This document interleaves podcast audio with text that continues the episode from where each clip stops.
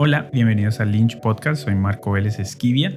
Espero que les haya gustado mucho el, episodio anterior, ya no hay vuelta atrás para el cine, creo que es un episodio muy muy importante donde mm, hablamos de dónde creo que va para dónde va a parar el cine o para dónde va, cuáles son las, las falencias que estamos viviendo en estos momentos, pero también para para dónde podemos ir y dónde están las oportunidades dentro de este nuevo cambio que se está dando. Eh, pues nada, aquí ya en, Cali totalmente instalado. Tengo a mi perro aquí al lado viéndome mientras les hablo acá. Y el día de hoy les tenemos eh, una charla súper, súper cool que tuvo Ana Castillo en su Instagram de Solo Casting Colombia con Diana Acevedo, la actriz Diana Acevedo. Eh, entonces, pues ella hizo parte de producciones como La Suegra, La Mamá del 10 y Operación Pacífico. Y unas más recientes han sido en Sin Seno Si Hay Paraíso y Bloque de Búsqueda. Entonces, eh, la charla que tuvo Ana con ella es muy, muy bacana, muy, muy buena, muy eh, inspiradora para, para, actores que están empezando, el mucho trabajo que hay que, que dedicarle y las cantidades de tiempo y años que hay que hacer casting para, para poder tener este, oportunidades como actores. Y creo que es una muy buena charla para, para todos ustedes. Eh, espero que estén también disfrutando en el, las redes o en Medium, en marco.marcoveles.medium.com, todavía me sigo equivocando. Eh, marcoveles.medium.com, los escritos que estamos haciendo diariamente eh, sobre diferentes temas, sobre hacer cine, sobre crear empresas, sobre algunos son motivacionales, otros son de, otro tipo, otros son chistes y cosas de, ese estilo para, para como no solamente tener el podcast para hablar de muchas cosas, sino también aprovechar esos, esos espacios para, para eso. Entonces recuerda que los puedes leer en, Lynch, en el Instagram de Lynch Podcast o en el, en el Facebook o en mi Twitter, Marco Vélez. E y también pues en marcoveles.medium.com los puedes encontrar. Y si no quieres estar revisando diariamente los escritos, también puedes entrar a, a, lynchanima.com y ahí hay un, un enlace, un link para suscribirte al newsletter que estamos manejando. Y te van a llegar al email dos veces al mes, todos como los escritos, pues te llega el escrito principal de esos como dos semanas que, que eso, o uno nuevo que solamente es para el newsletter y luego te llegan como los enlaces para los otros artículos que hemos hecho en la, semana, esos mini blogs, esos mini ramblings que yo le llamo. Entonces, eh, pues nada, espero que, disfruten esta charla y sigan escuchando el podcast. Muchas gracias. Querida, entonces cuéntanos para ir de una vez al grano, ¿cómo empezaste tú en la actuación? Porque bueno, tú obviamente todavía eres muy joven, todavía eres, pero tienes una carrera muy grande que es una bendición muy grande que no todos logran. Pero entonces yo quiero saber cómo empezaste, cuándo empezaste, cuál fue esa fuerza que te llevó a estar en la actuación. Empecé a trabajar en televisión desde los 17 años más o menos. Em, y antes de eso había hecho teatro, habíamos estudiado juntas. Eh, empecé más o menos desde los 10 años a estudiar actuación, hice un bachillerato artístico, eh, y em, luego me vine para la ciudad de Bogotá y ahí empezó, bueno, todo este mundo de la televisión. Em, siempre, siempre, siempre había querido ser actriz. Desde un principio em, no lo tenía muy claro en el sentido de que muchas veces sabemos que este medio es muy relativo y sabemos que, que pueden pasar muchas cosas pero afortunadamente eh, decidí, decidí sí o sí irme por ese camino. ¿Y te mudaste a Bogotá porque querías seguir la actuación o fueron otras circunstancias de la vida? ¿Te fuiste con tu familia? ¿Cómo fue ese cambio? Bueno, nos vinimos eh, con mi familia, nos vinimos con mi familia para Bogotá em, y luego em, ya surgió lo de la actuación. Yo había conocido a mi manager, a la que es ahora mi manager, eh, la conocí en ella fue a hacer un casting de, mm, para Pablo Escobar, de hecho. Em, yo hice el casting y quedé, era un papel figurante, eso fue cuando tenía 17 años. Y cuando fui a Bogotá, em, dos años la llamé y le dije, oye, mira, estoy acá en Bogotá, quisiera poder hablar contigo. Y, em, y bueno, y así empezamos a trabajar. Desde ese momento ella me dijo, sí, ve, yo te veo, hablamos, todo. Genial. Bueno, y entonces empiezas tú con tus primeras producciones. ¿Cómo fue ese proceso y cómo sientes que has crecido eh, en tu proceso actoral desde tu primera producción hasta ahora? Yo había estudiado actuación, pero yo no lo hacía con la responsabilidad que tienes al hacer un personaje ya mucho más grande. Eh, equivale también a, la responsabilidad que tú tienes en hacerlo, en crearlo, en dedicarle tiempo, en, cómo, cómo quieres construirlo. Y, creo que ahí radica todo el proceso de aprendizaje, en cómo uno va desde un personaje eh, pequeño y cómo ese personaje pequeño puede que sea pequeño por ese poco, pero en realidad sea un personaje muy grande si tú lo haces grande y si tú le lo transformas y creas bonitas con él. Entonces, em, mi proceso de aprendizaje ha sido desde hace unos seis años con el método Estela Adler, que eh, lo ah. conocí por Ferney Lamprea, que no sé si tú lo conoces también, porque sí. Nancy, y él me ha ayudado muchísimo toda la construcción de los personajes que he hecho, especialmente con el de la mamá del 10, porque yo tenía un problema terrible primero con el acento. Hace ya cuatro años no, en ese momento no, no, no había podido trabajar en lo de los acentos. Y fue con ese personaje que me di cuenta y pude explorar eso. Y hoy en día, gracias a eso, es que puedo, o sea, me siento capaz de poder hacer otro tipo de acentos y salirme de la zona de confort, la que no muchas veces está.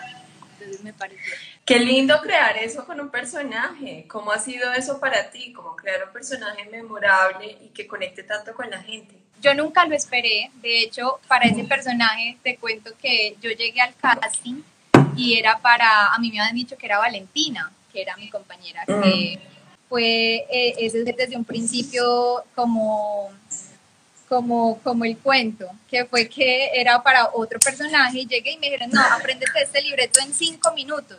Y yo, ok, me lo aprendí en cinco minutos y al casting.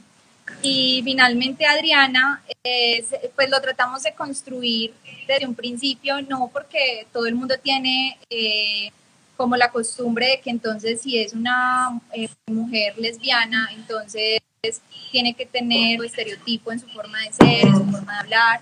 Y con, con Diego Mejía lo, lo dijimos desde un principio que ese no, no iba a ser el caso que la idea era mostrar a una niña normal, porque es así, es una niña de 16 años, en su adolescencia, que es súper tierna con su mamá, que es súper tierna, vive su vida normalmente, simplemente tiene ese gusto. Y, y por eso durante toda la serie no se ve nunca eso como tan tan explícito, simplemente hasta, mm. hasta el punto en que ella ya se le declara. Entonces, pues siento que mucha gente se sintió identificada, de hecho muchas, muchas me han escrito eh, y me pareció chévere también representar pues a la comunidad, eh, porque si no, eh, no estamos cumpliendo bien nuestro papel. Se supone que también la actuación tiene un papel social, entonces me parece mm. chévere, me parece chévere haberle dado voz a eso y me parece muy bonito que la gente hasta el día de hoy siga diciendo que sigue llorando por Nana. Yo digo que no lloren, que lo disfruten. Es muy, fue una muerte muy trágica, pero no, pero fue, mm. fue un papel muy bonito. Bueno, ¿y cómo resuelves tú eso? O sea, hablemos un poquito de esa parte de ese casting que para muchos puede bloquear o paralizar. ¿Cómo resolviste tú eso en ese momento para luego ganarte el papel? Bueno, eh, pues Anita, lo que pasa es que en ese momento yo ya llevaba más o menos cuatro años haciendo muchos castings, muchos castings. Y hay una frase muy bonita que me dijo un compañero, actor también, me dijo, es imposible que después de tantos nos no haya un sí. O sea, de eso tanto haberlo intentado tanto, no estar sentado esperando que llegue la oportunidad, sino haberte preparado, estar estudiando, estar intentando, eh, ir a castings, aguantar dos horas, tres horas, lo que haya que aguantar en un principio. Y uno dice como, como sí, es cierto, es cierto que después de tantas puertas cerradas no haya una, una ventanita por la que uno tenga esa oportunidad. Entonces, en ese punto en el que yo hice ese casting, ya había pasado por muchos otros castings, entonces ya, pues ya la verdad me sentía más tranquila a la hora de hacerlo. Y creo que eso funcionó, pues eso fue un reto, la verdad, nunca había preparado un casting tan rápido, pero, pero sí, sí creo que eso ya me ayudó a estar tranquila y a poder manejarlo de una mejor manera. Bueno, y hablemos un poquito del método Estela Adler. Entonces, me encantaría que nos explicaras un poquito sobre el método, cómo es, cómo funciona, porque muchos chicos de la página apenas están encontrando, que, pues, como por qué línea de la actuación me quiero ir, qué funciona para mí. Entonces, explícanos un poquito cómo es el método y por qué funciona para ti. Eh, el método eh, igual se deriva de Stanislavski. Entonces, eh, tiene como objetivo la verdad. Eh, sin embargo, llega a ella desde, otra forma. Mm, llega a ella a través de la imaginación. Del qué tal si, si yo fuera esta persona. ¿Cómo reaccionaría yo ante esta situación? Pero en el papel y en la situación de el personaje. Entonces, lo que me gusta del método es que de este método es que eh, tú dejas tus sentimientos eh, personales, los desligas del personaje en el sentido de que no, quedas mal todo el día por eso. o sea, tú te metes y yo pensé, y yo al principio decía como, no, pero entonces no lo voy a estar sintiendo realmente o no lo voy a estar viviendo realmente. Y lo que me gusta de este método es que tú te metes tanto en el personaje que cuando lo estás haciendo sí lo sientes y si lo vives como el personaje, como ese personaje que estás creando ahí, no como yo sintiendo por el personaje. Entonces, eso es lo que me gusta. Y de hecho, este año tenía planeado eh, por fin hacer mi era actoral por fuera, porque mm, no lo había podido hacer, porque yo estudié comunicación social y quería graduarme primero. Eh, ya lo hice el año pasado y la idea era irme este año, pero con todo esto con todo esto pues no se pudo, eh, pero me iba a ir a una escuela, a la escuela HB Studio, por si alguno de los que nos está viendo le interesa, me parece, yo busco muchísimo y me parece que es una muy buena escuela, enseñan el método de Utah Hagen, que la verdad es muy similar al de Stella Adler. Es desde la imaginación y ella tiene de hecho libros muy interesantes para los que les guste la cosa les dejo eh, uno que se llama el, el reto del actor. Me encanta, mm. muy bueno, muy bueno. Entonces, un reto para el actor, perdón. Entonces, pues nada, este cuento de lo que yo he estudiado de esto. Dianis, ¿y por qué graduarse de periodismo cuando llevas desde los 17 años actuando? Bueno, porque, porque eh, yo empecé, me demoré 10 años en terminar la carrera. aplazando los semestres, todo, pero la terminé, que fue lo importante. Em, Epa. Porque siempre he pensado, como hablábamos ahorita en un principio, que la actuación es muy relativa. Entonces, no quiero, no quería depender 100% de la actuación. Em, y la comunicación, me gusta mucho escribir, de hecho, me gusta mucho escribir, me gusta mucho editar, amo editar. Mm. Eh, eh, entonces, no sé, creo que, creo que uno puede hacer muchas cosas, puede hacer muchas cosas y lo hice también en parte por mis papás, porque, em, porque ellos sí me lo decían muchísimo y yo dije, ya llevo seis semestres, siete semestres, no voy a hacer la carrera aquí. Faltan tres semestres, eso los hace uno así, volando. Y el día de mañana, por ejemplo, en esta situación, estoy trabajando en comunicación ya que no se puede hacer eh, pues mucho por el otro lado. Entonces, eh, pues nada, por eso lo hice y pues la verdad no me arrepiento. Es mucho tiempo invertido y de hecho yo no sé cómo hice en muchas ocasiones porque nunca iba a la universidad por estar grabando. mis amigas me ayudan muchísimo, en la universidad me ayudaron muchísimo. Y cuéntanos eh, de los personajes que has podido hacer ¿cuál ha sido de pronto uno que sientes tú que te ha retado más como persona, que te ha hecho un poco realmente explorar bastante con el análisis, con la cosa, cambiar, digamos, muchas cosas de ti o encontrar cosas que no eran tan similares a ti? Hmm, yo creo que para mí ese personaje es la mamá del 10, Deris.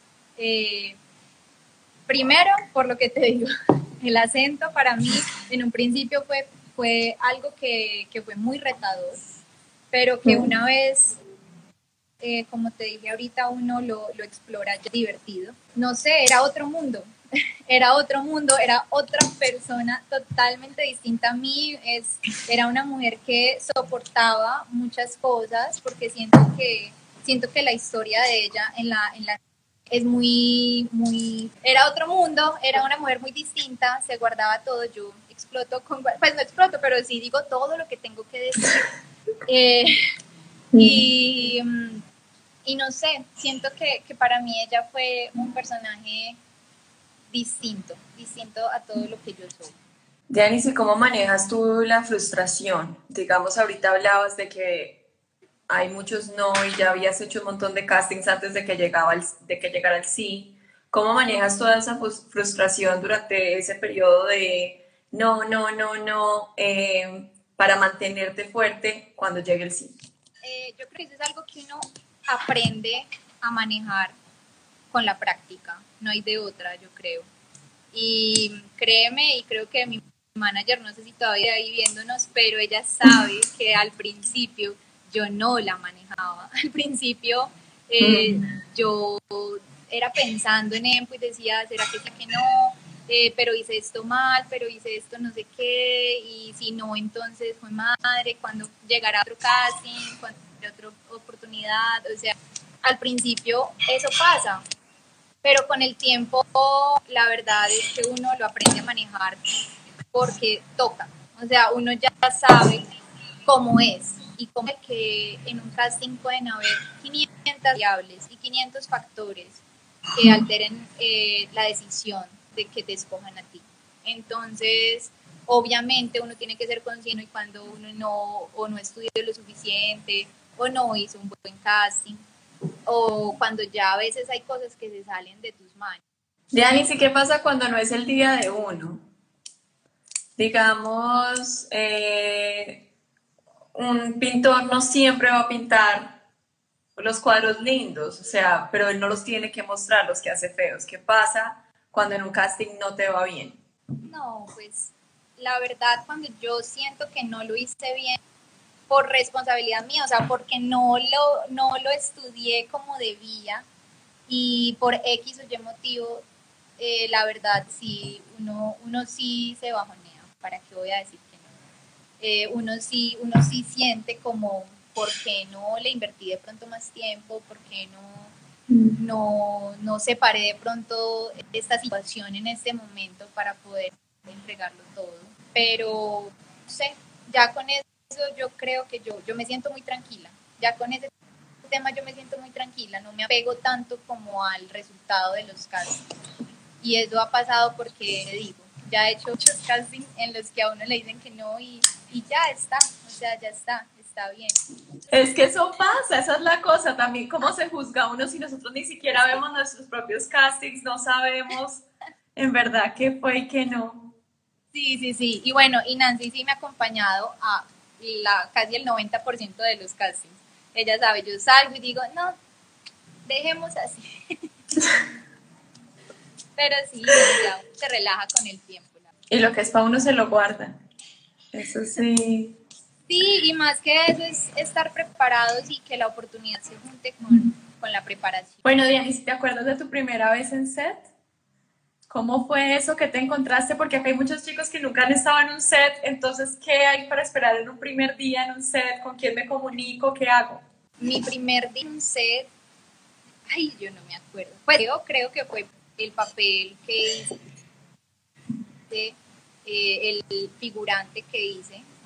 Eh, yo la verdad, pero afortunadamente ese día estaba con Nancy, de hecho, y ella me acompañó y ella se encargó de asistente de dirección y entonces ya te ubica, te dice desde tu experiencia, ¿cómo has manejado tú la creación de personajes? O sea, ¿cómo, una vez ya quedas en el casting, ya te llaman así, dices quedaste, y te entregan el libreto, ¿cómo empiezas esa creación de personaje?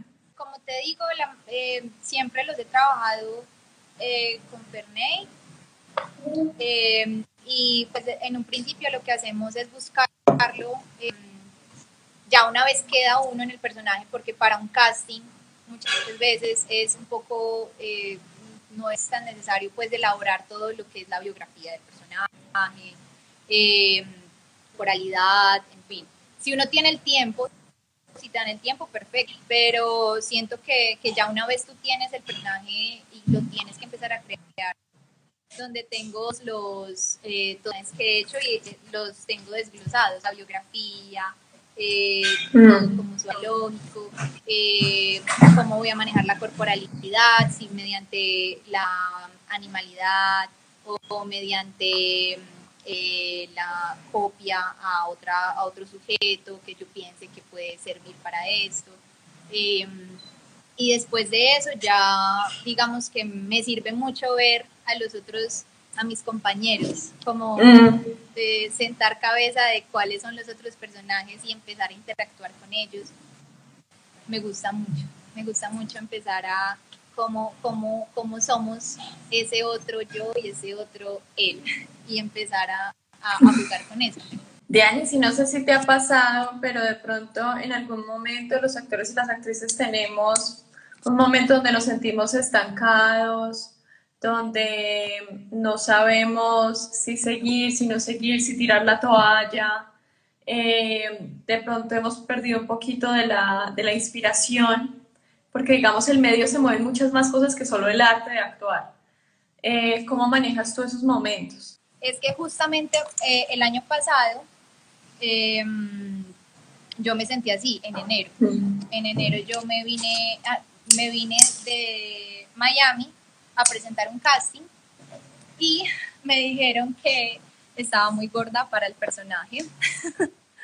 Porque la verdad sí, o sea, la verdad sí, estaba como con 8 kilos de más, porque había comido como si no hubiera mañana, pero pues la verdad a mí eso no me, como que no me preocupa. Sí. Yo la verdad siento que, pues que, que no, no. Los personajes son de la vida real y las la gente de la vida real no va con cuadritos toda su vida, todos los días. Mm. Pero bueno, no importa. El caso fue que después de ese casting, eh, yo no sé, yo la verdad quedé muy aburrida y yo dije como no, no sé, no, no me gustan muchas cosas eh, de las que implica estar en este medio. Y dije, bueno, no, más bien eh, me voy a ir para Medellín un tiempo, voy a pensar las cosas y estuve acá hasta agosto, hasta agosto, y estuve pensando mucho eh, si volver o no volver, si dedicarme a la comunicación, o no sé, estuve pensando 500 cosas, pero la realidad es que yo no me siento plena, o sea, la plenitud que yo siento con la actuación no la siento en ningún otro en ningún otro ámbito o área en el que yo me haya desarrollado profesionalmente. Entonces creo que creo que después de descubrir eso y después de darme cuenta que sí, que existen cosas con las que uno no se siente a gusto en el medio, con las que uno de pronto no es afín, no importa, pues tú haz las cosas a tu manera y como tú las sientas correctas y eso es lo importante. Y tener el criterio suficiente para tener tus valores, tus pensamientos y, y tu forma de ser, pues independientemente de lo que el medio imponga. Y yo pienso también que, digamos, acá en Colombia estamos un poquito quedados en cambiar esos estereotipos y cambiar esa parte de imagen que en verdad, porque claro, los personajes cada uno tiene un físico específico que va con ellos, pero no simplemente por verse lindos en cámara, ¿sí? Sino porque va con el personaje. Entonces creo que acá nos hemos demorado un poco en adoptar otro tipo de personas en adoptar otro tipo de realidades en la pantalla donde la gente en verdad se vea identificada con un personaje que igual físicamente también se parece a ellos eh, y que puedan en verdad verse en pantalla. Y ahí te quiero hablar un poquito de la representación. ¿Qué tan importante sientes tú que es la representación en las historias que estamos contando? Digamos acá en Colombia todavía estamos explorando un poquito ese territorio, creo que algunos directores un poco más independientes sí lo han logrado y hay algunas historias que sí han cambiado en la televisión, pero en general, hablemos en general.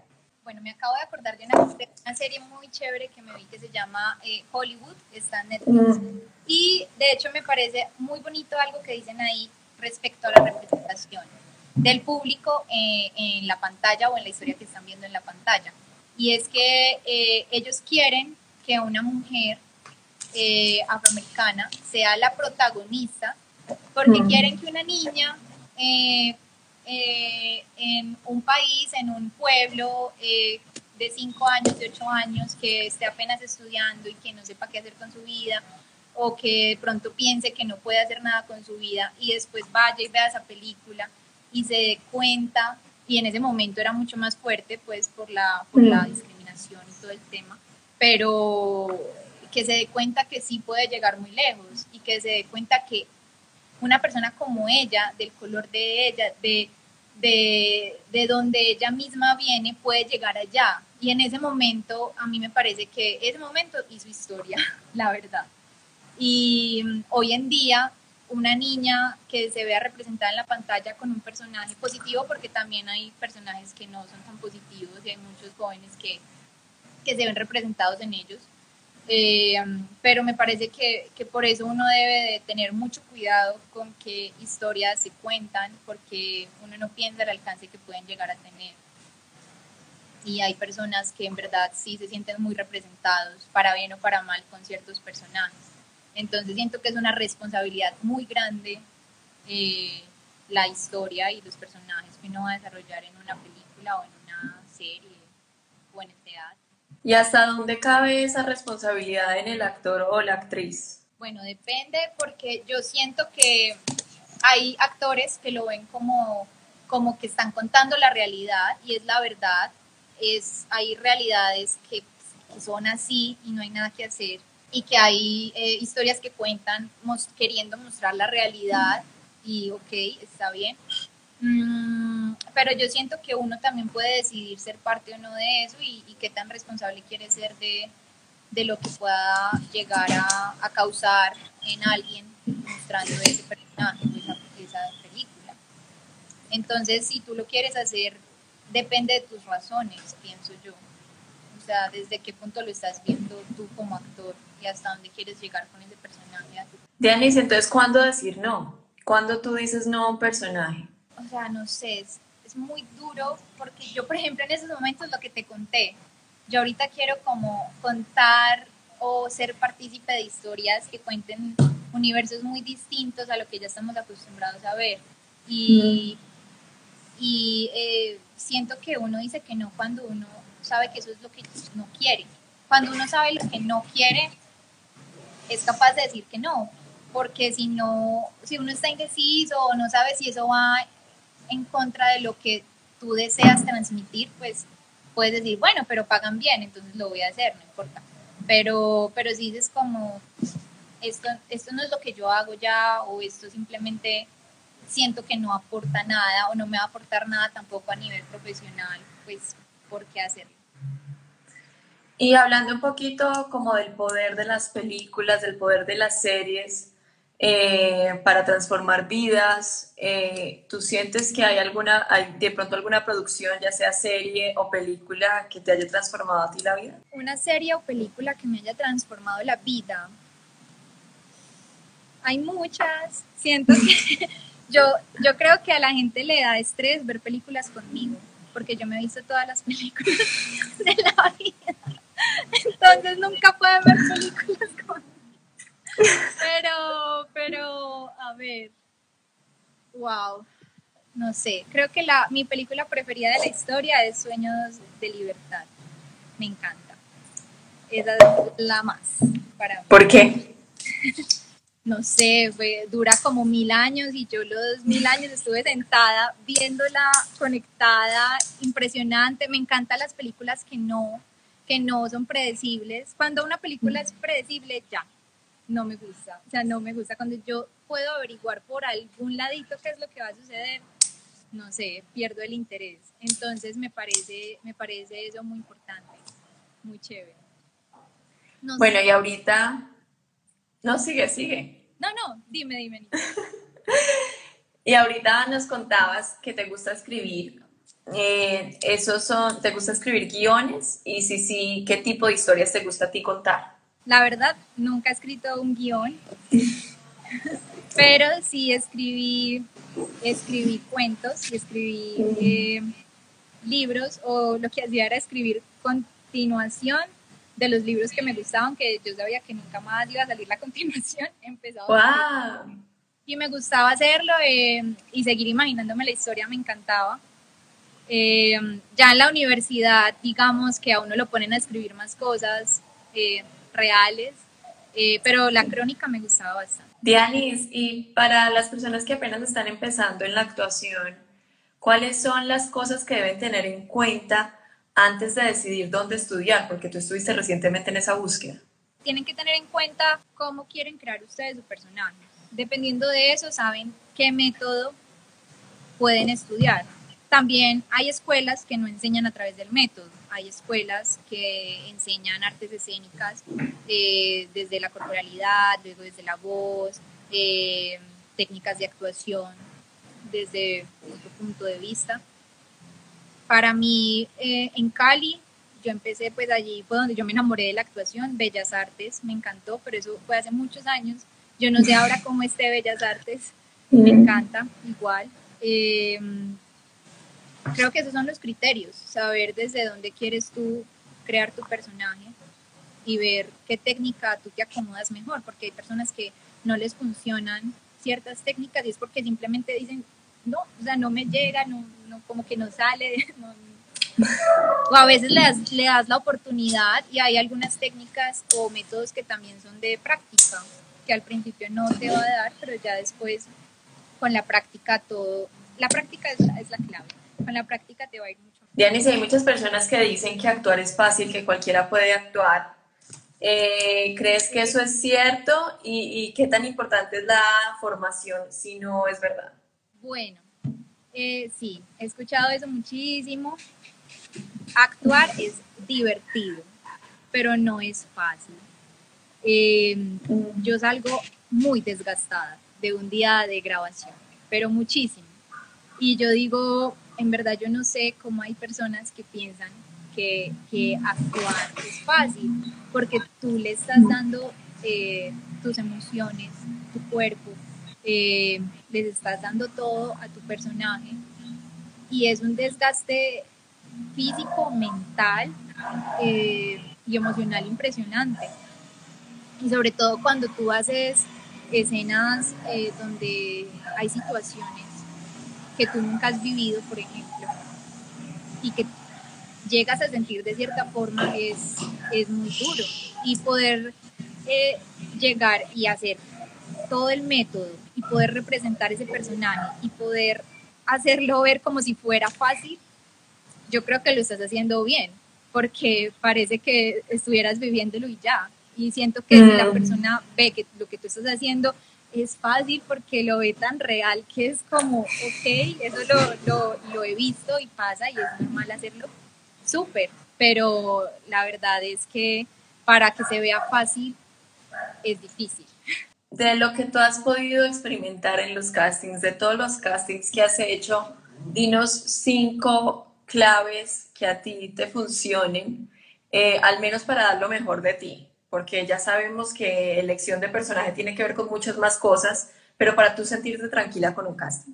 Para yo sentirme tranquila con un casting, eh, estudiarlo, o sea, llegar con él muy bien estudiado. Y estudiarlo no es aprendérselo de memoria, o sea, no es que, ahí me lo aprendí, ya, lo estudié perfecto, no. Estudiarlo es realmente eh, crear el personaje para esos cinco minutos que estés haciendo el casting. Mm. Y bueno, cinco tips para no extenderme por otros lados que ya empiezo a hablar. Eh, estudiar muchísimo, muchísimo el casting eh, y estudiarlo no simplemente aprendérselo, sino también crear la corporalidad del personaje, crear eh, cómo vas a hablar, cómo, cómo vas a, a, crear esta nueva faceta de ti. No es llegar allá y decir el guion y ya está, ¿no? La escena, hacer la escena realmente, o sea, hacerla, hazla, porque yo antes era de las que no, entonces yo llego allá y la hago, no, pero cuando estaba empezando hice eso y eso es fatídico, no, eh, hazla, hazla cuantas veces puedas. Y, mm.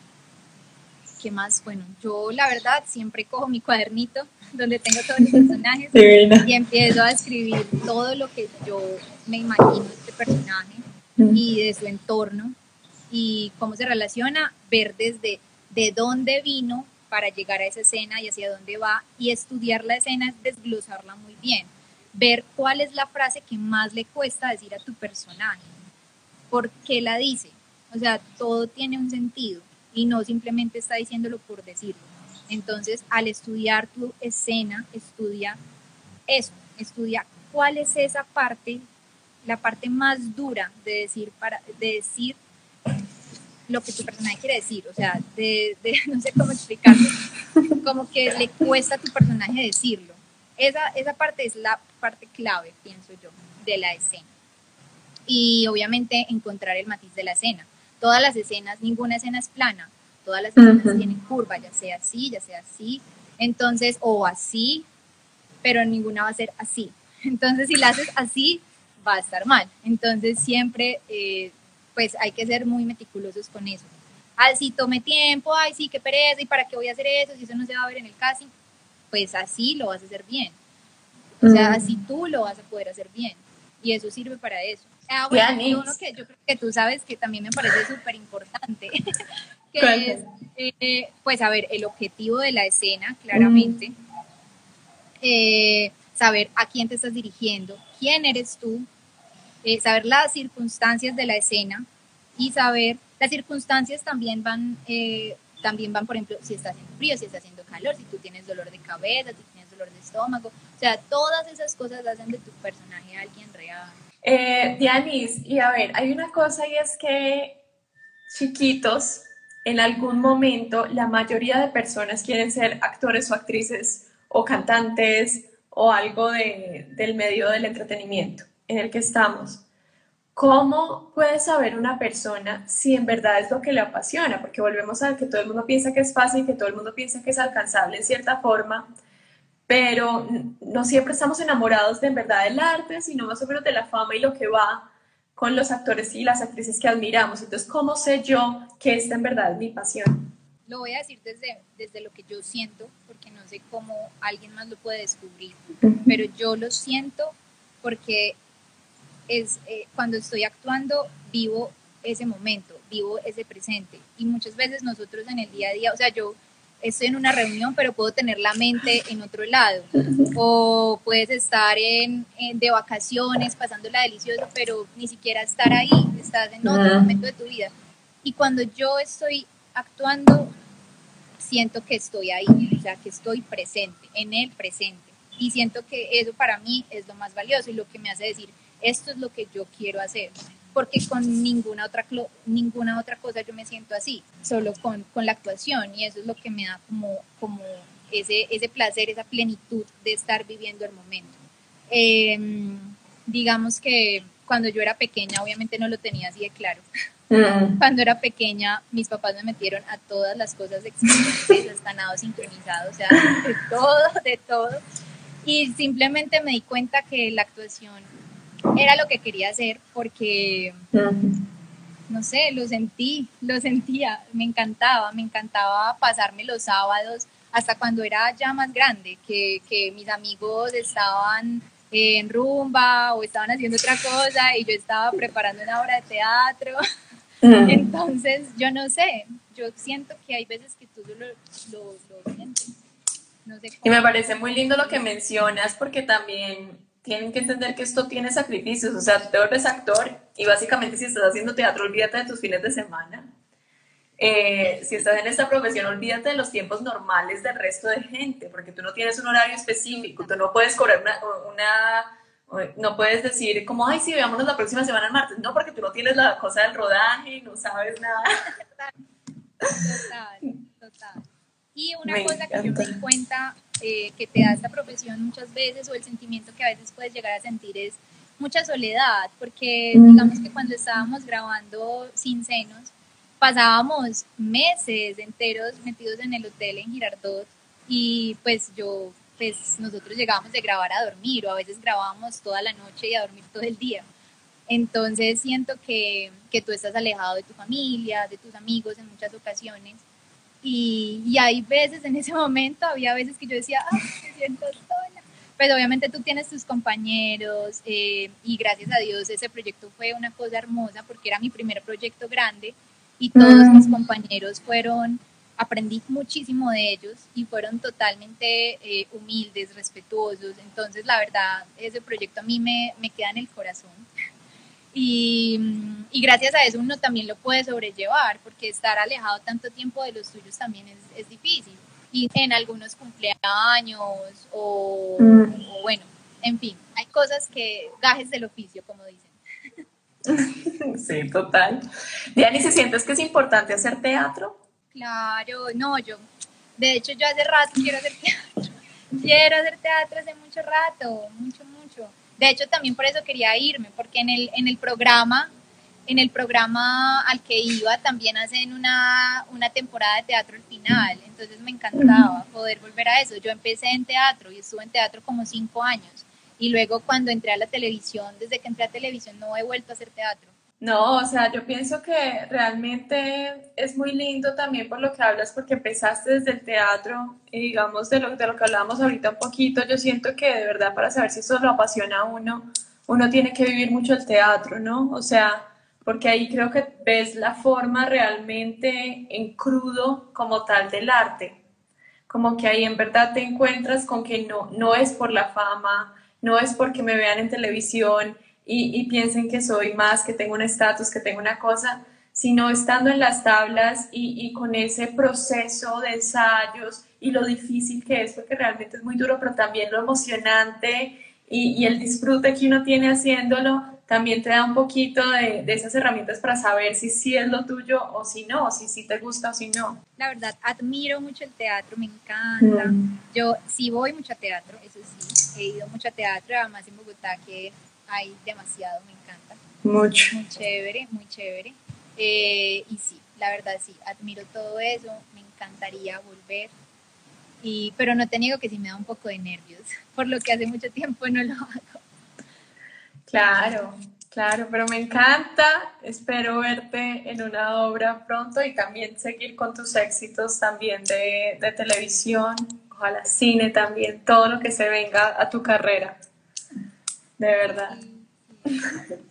Bueno, Dianis, ya se nos está acabando el tiempo y a mí siempre me gusta como ir cerrando, eh, pidiéndole a mis invitados y a mis invitadas como un consejo, un tip algo que a ellos algo que a ti te hubiera gustado saber cuando comenzaste, algo que de pronto te hubiera ayudado a ti en el camino.